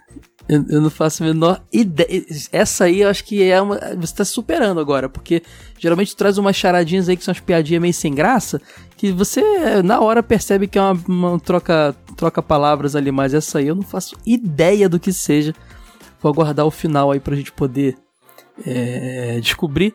Ah, mais um recadinho antes de começar, gente. Não deixe de seguir a gente nos nossos outros canais, tá? Instagram, Twitter, Facebook, YouTube, TikTok, é tudo arroba SuperSodaBR, tá bom? Só procurar, a gente tá em todos os lugares com conteúdos e coisas bem legais, tá? Agora no, no, no, no Instagram também. Ah, e detalhe, tem Instagrams novos também. Agora tem o Instagram do Dinotronic e o Instagram do Care, tá? Para quem quer ver conteúdo exclusivo ali de, de coisas de japonesices em um e de videogame no outro é o podcast Dinotronic e o podcast Care. Arroba podcast Dinotronic, arroba podcast Care. E tem o arroba Supersol da BR também, que condensa tudo, tá bom, gente? Vamos começar aqui agora com um comentário sempre o primeiro. Ele é sempre o primeiro a comentar. É impressionante. O querido Cleomar Zanquete, ele fala: Salve galera sodástica! Acompanhei no. Acompanhei na TV Colosso e anos mais tarde na TV Globinho. Eu achava assustadoramente divertido, pois ficava irritado de eles nunca conseguirem sair de lá. Era muito doido isso mesmo, né, Cleomar? Eu também acompanhei nessa, nesse período aí. Acho que cheguei a ver até no show da Xuxa antes mesmo. E. Acho não, com certeza eu vi no show da Xuxa. E, e era um misto de irritação com aquela ansiedade de no próximo episódio vai, agora vai, agora vai. Era muito legal isso, cara. Valeu, Cleomar, volte sempre. Vamos agora pro comentário do Pedro Henrique. Fala grande Caio, ótimo cast. Sou jogador de RPG desde a infância e o que sempre achei muito bacana nessa animação é como cada personagem representa jogadores que tem em todo o grupo, sabe? O Hank é aquele cara mais velho e experiente que insiste em levar a namorada pro jogo, que só pode ir se o irmãozinho mais novo e pentelho for junto. Cara, você parece que você descreveu agora uma cena do Stranger Things, é bem nessa pegada mesmo. O Eric é o menino riquinho com síndrome de dono da bola, tá sempre querendo liderar, apare aparecer com os melhores planos, reclama de tudo e tá doido para acabar com a aventura. Eu tenho, eu tenho um Eric na minha vida, um amigo assim, cara. Enfim, já passei de, por todas essas fases. Já fui a criança que atacava sem pensar e o, e o grupo que se virasse e o grupo que se virasse, e hoje sou o veterano, o veterano com certa paciência para jogar com os novatos. Então, além de ter sido uma animação que marcou minha infância, é quase uma representação da minha infância, meus amigos e nossas aventuras. A lição que fica para a vida é a mesma do fim do episódio. Por mais que fôssemos pessoas de idades diferentes, personalidades diferentes, gostos e desgostos uh, distintos, sempre estávamos ali juntos para passar uma madrugada rolando dados e comendo besteira. Pedro, amizade é isso, né, cara? Quando eu paro pra pensar nos, nos, meus amigos, tem um monte de gente que é muito diferente de mim. Mas, claro, tem as afinidades principais, né, que reúne aquele grupo, seja o rock, anime, mangá, videogame, sempre tem alguma coisa, ou às vezes até um ambiente, escola, né, faculdade, mas geralmente as pessoas são diferentes. Só que uma, alguma coisa ali dá um clique e você acaba, às vezes, até aturando uma chatice de, uma, de um Eric da vida, mas no fundo sabe que ele é um cara legal, que você ama, que você pode contar. Então é isso aí, cara. Muito bonito seu comentário e é bem isso mesmo. Esse desenho é muito. Cara, cada hora eu descubro uma camada mais interessante sobre ele. Ó, o Pedro termina. Mais uma vez, obrigado pelo ótimo cast. Sugiro que também tente jogar um RPG muito bom. Abraço. Então, Pedro, eu joguei RPG um pouquinho na minha infância. Ó, eu, você, vocês vão entender mais. Eu joguei GURPS, joguei Tagmar. Eu nem sei se, se as coisas são juntas ou separadas, mas eu joguei isso. Nunca joguei D&D, Vampiro, nada disso. E joguei um bocado de 3DT, né? Que era muito comum, muito fácil lá da, da revista Dragão Brasil e tudo mais. Aí joguei algumas aventuras de Marvel no 3DT, umas coisas assim bem, bem doideira. Infelizmente, não fui um, muito assíduo. E hoje, vários amigos até dessa época tentam marcar comigo, mas, gente, é muita coisa para fazer. São três podcasts, são lives que eu vou, tô planejando fazer, são os vídeos. Então, assim, e ter meu emprego, minha esposa. É muito difícil eu ter uma regularidade, assim, uma, uma data definida. Todo dia, tal, tal horário, vamos jogar. É, eu gostaria, Pedro. Espero que mais tarde quando as coisas acalmarem, quando eu estiver pagando editor, eu consiga fazer, porque eu me interesso, acho muito legal. Eu fui jogador de Magic, Pedro. Fui um grande jogador de Magic. Não grande em qualidade, mas grande em assiduidade. Eu era viciado em Magic. que tem uma relação, né? Valeu, Pedrão, forte abraço. Obrigado e volte sempre. Ó, o Marcos Pereira, o famoso Marquinhos, comentou: É super saudade. Você começa cantando a musiquinha. Poxa, estou impactado com a frase na nossa geração teve a oportunidade de assistir tanta coisa boa na TV aberta. E Caverna do Dragão me remete a lembrar e assistir junto com meu pai. Por mais que não pareça, mas meu pai acompanhou muito minha infância assistindo desenhos. E Caverna do Dragão era uma, uma das, dos favoritos dele. E ter esse cast é ter essa lembrança e ter essa lembrança é mágico. Obrigado, Caio e equipe, vocês são muito sodas. É, cara, primeiro falando da frase lá da, da TV aberta, a gente sabe que tem um monte de streaming com conteúdo infantil, tem até canal a cabo com conteúdo infantil, tem próprio YouTube, mas dizer que a internet já é democrática ainda não é bem uma verdade. Tem interior do Brasil onde nem chega às vezes o sinal direito. Eu vivi anos numa favela no Rio de Janeiro, sei que nem todo mundo tem acesso a isso lá. Parece que todo mundo tem, você tá vendo seus amigos da escola, mas não é todo mundo que tem. Então, não ter na TV aberta desenhos animados é realmente triste. A gente tá, vai ter, tá tendo uma geração agora que está crescendo sem conteúdo infantil para assistir. Olha, gente, a gente via Xuxa, a gente via Sábado Animado, Eliana, a gente via é, TV Cultura, a gente via tanta coisa legal, cara, tanta coisa legal. No meu caso de privilégio, eu tive TV a cabo, então vi Fox Kids, Cartoon Network. E, e isso reflete no meu. No Caio criativo, produtor de conteúdo, pensamento lúdico, entendeu? Eu fico pensando essa geração quando crescer vai ser uma geração mais fria, mais cética, mais. Não que eu não seja cético, mas uma, uma geração mais pragmática, talvez. Eu tenho muito medo do que isso pode acontecer, sabe? É isso aí, cara. Uma pena. Vamos ver o que vai rolar aí. Eu tô muito preocupado de verdade. Mas valeu, Marquinhos. Ah, e sobre o seu pai, cara, nostalgia é um bagulho muito louco, porque remete mesmo a momentos. Geralmente gente guarda os bons, né? Momentos bons, assim. Por exemplo, hoje o Tiagão, lá do Zona E, postou uma foto de uma locadora e falou: sexta-feira era dia de locadora. Aí eu lembrei na hora, locadora de vídeo, né? Que era de lei com meu pai alugar uns filmes do Robbie Williams e do Jim Carrey. E meu pai adorava os dois. E, e é uma, uma, nostalgia boa assistir filmes do Jim Carrey e do Robbie Williams com meu pai, sabe? E hoje, hoje em dia eu e meu pai convivemos menos, assim, cada um tá no seu canto, a gente troca ideia de vez em quando. Mas a gente era bem próximo nessa época. E a locadora e os filmes desses atores eram um ponto de um elo entre a gente. Então, assim, é legal, nostalgia, muito bom. Sempre que eu boto, eu ligo alguma na TV e tá passando um dos dois, eu tenho uma sensação agradável. Foi o que você teve agora com Caverna do Dragão. Então volte sempre, Marquinho. Beijão para você, meu amigo. Agora um comentário do Elias Passos Tenório Neto, Jornal do Universo. Oi, Caio. Meu nome é Elias Passos Tenório Neto, tenho 39 anos e sou de Maceió, Alagoas. Eu escutei o programa sobre Caverna do Dragão e gostei bastante.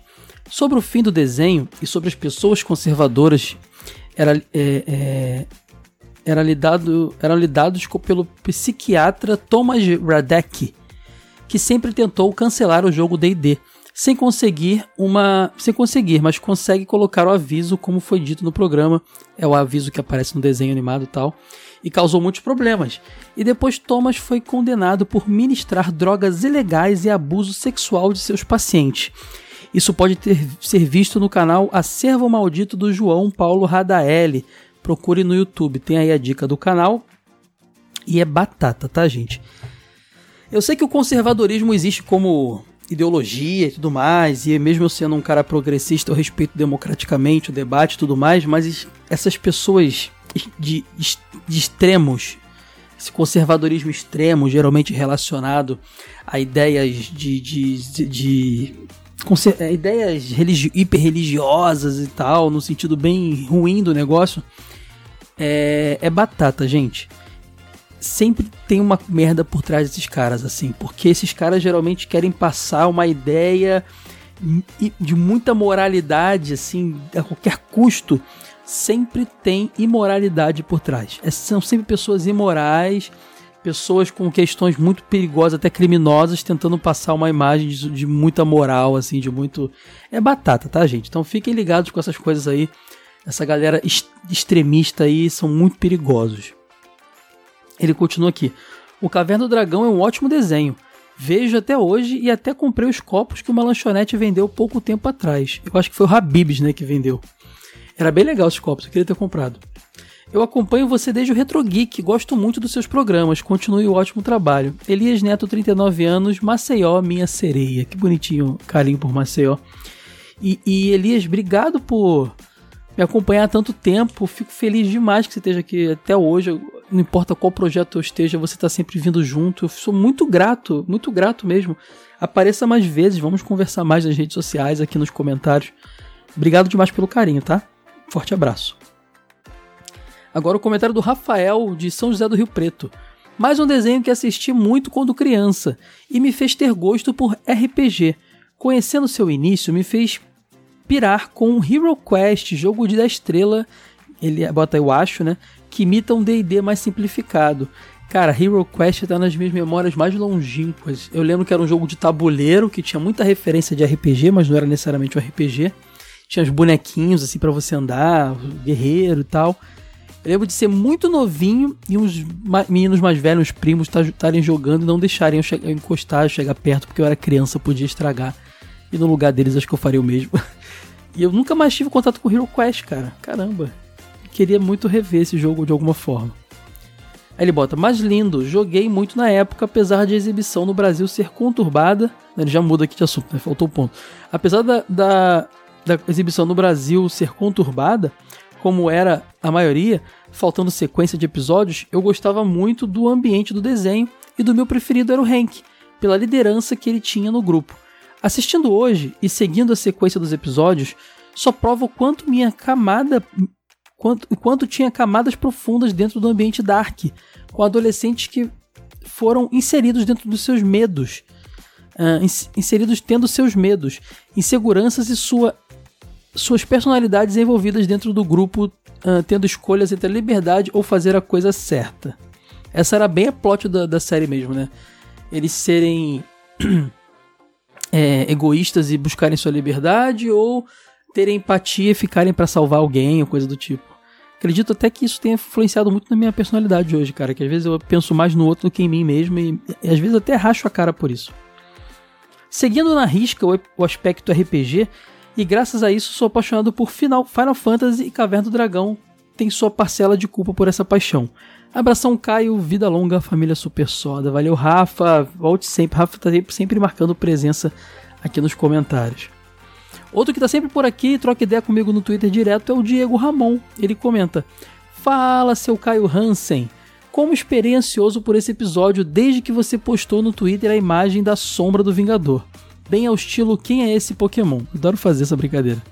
Até brinquei com o fato de que o Vingador voava segurando o cavalo travado nas coxas. Caverna do Dragão é um desenho que para mim é muito estilo delírio coletivo. Nunca soube quando lançou no Brasil, mas sempre esteve presente em nossas vidas e assim como Chaves, mesmo sendo repetido mil vezes, gravar, gostávamos de rever sempre. Bom, eu não sei sua idade, Diego. Eu comecei a ver no show da Xuxa, ele já existia, né? Desde o Balão Mágico, que é um programa que eu não consegui, não peguei, não vi. Então, é.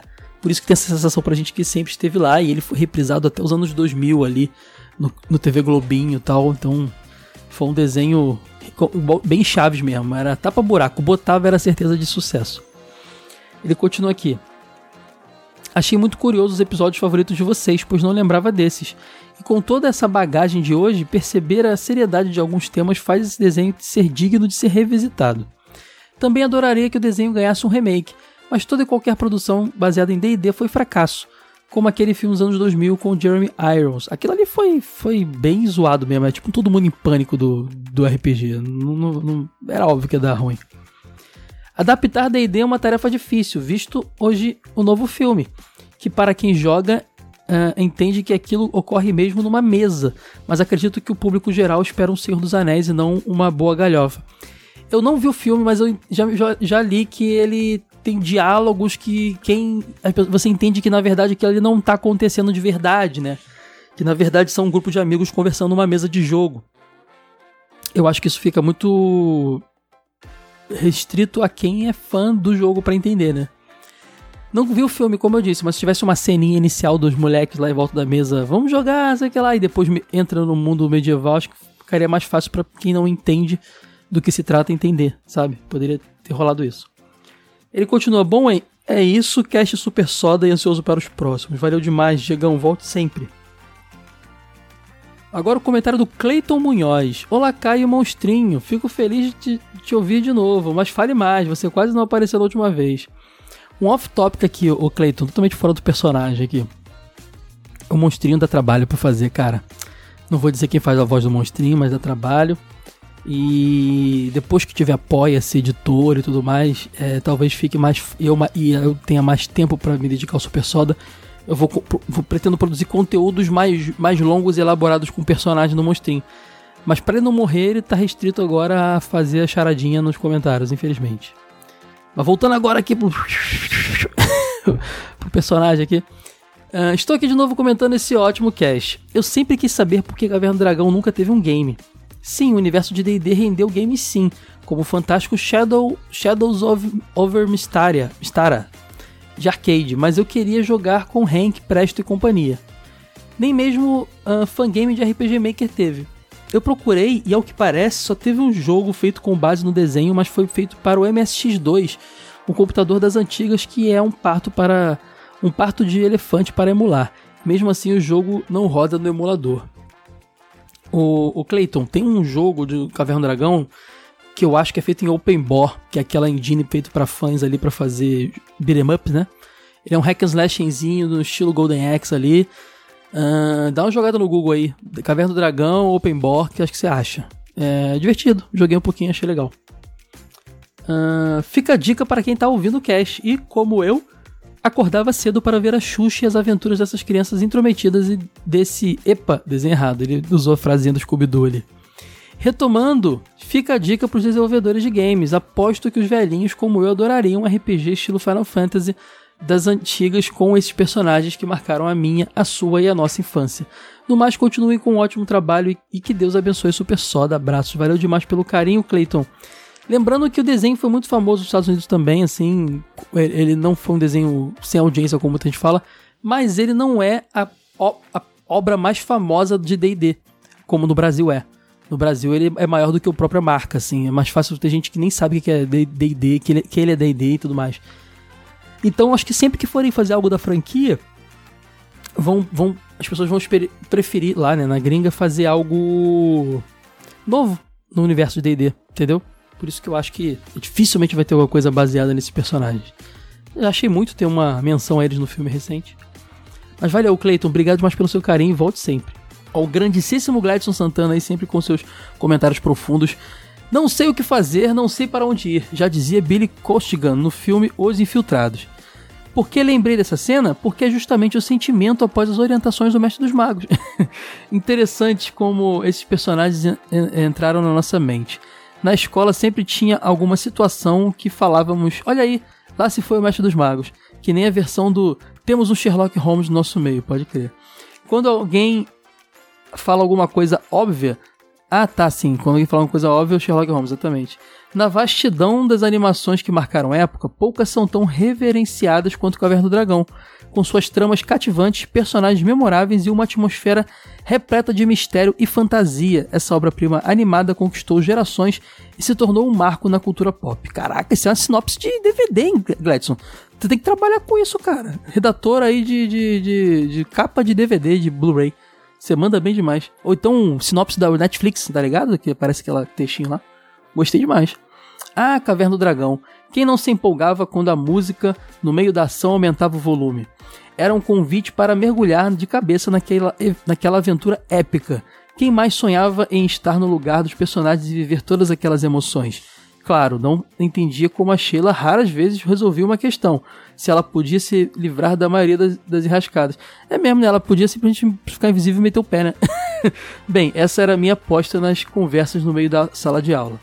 Mas sobre os possíveis finais, aquele sombrio de que eles estavam numa espécie de limbo, sendo diversão do mestre dos magos e a turma, era muito aceito na época. Mas teve o hacking que explicou tudo e estragou super estragou. Super Soda para todos. Cara, eu acho esse, esse final muito maneiro. Essa parada meio. meio. sem, sem esperanças, tá ligado?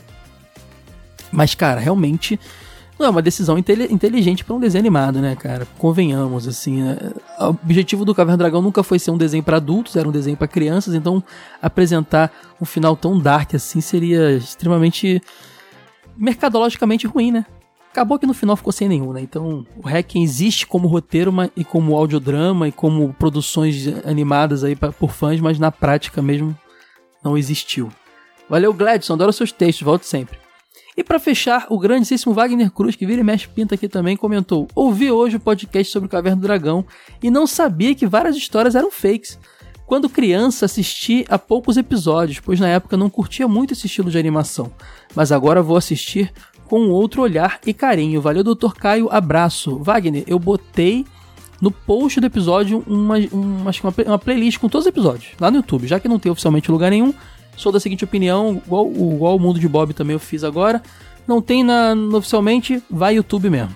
E assista, cara, vale muito a pena porque foi o que eu falei. Com os olhares da nossa cidade agora, dá para pegar umas camadas muito legais. O desenho realmente tinha um roteiro caprichado. Tá bom? Volte sempre, Wagner. E, gente, ficamos por aqui. Tava com saudade de fazer Super Soda, tava meio atrasado, mas agora tá no ar direitinho aí. Semana que vem tem Karen, e eu vou dizer que é anime novo, hein? Não é anime velho, não. Vocês vão gostar. Quem tá acompanhando a, a, os animes de sucesso agora vai curtir aí que vai rolar no Karen semana que vem. Beijo pra vocês, gente. Tchau, tchau. Peraí, peraí, como assim? Eu não vou dar minha resposta, não? Caramba, eu mostrei desculpa, esqueci completamente, cara. Ai, manda ver tua, tua charada aí de novo, mostrei. Sei, adora puxar meu tapete. Vamos lá. A charada é: O dono do site esqueceu a própria senha. Qual o nome do filme? Esqueceram a de mim. essa foi boa. Caraca, cara, essa, foi, essa foi boa, cara. Esse trocadilho aí eu gostei. Esqueceram a de mim. Cara, essa eu não, eu não fazia ideia do que poderia ser. As piadas do monstrinho são aquelas que você não gargalha, mas dá aquele leve sorrisinho, sabe? A lá Simpsons, a lá Family Guy. Tá de parabéns, monstrinho. Tá evoluindo aí como stand-up comedy, hein? Já pode tentar carreira aí. Esse episódio do Bob aí foi uma aula de stand-up comedy pra você. Fica aí a dica. Agora sim, pessoal, ficamos por aqui. Beijo para vocês e tchau, tchau.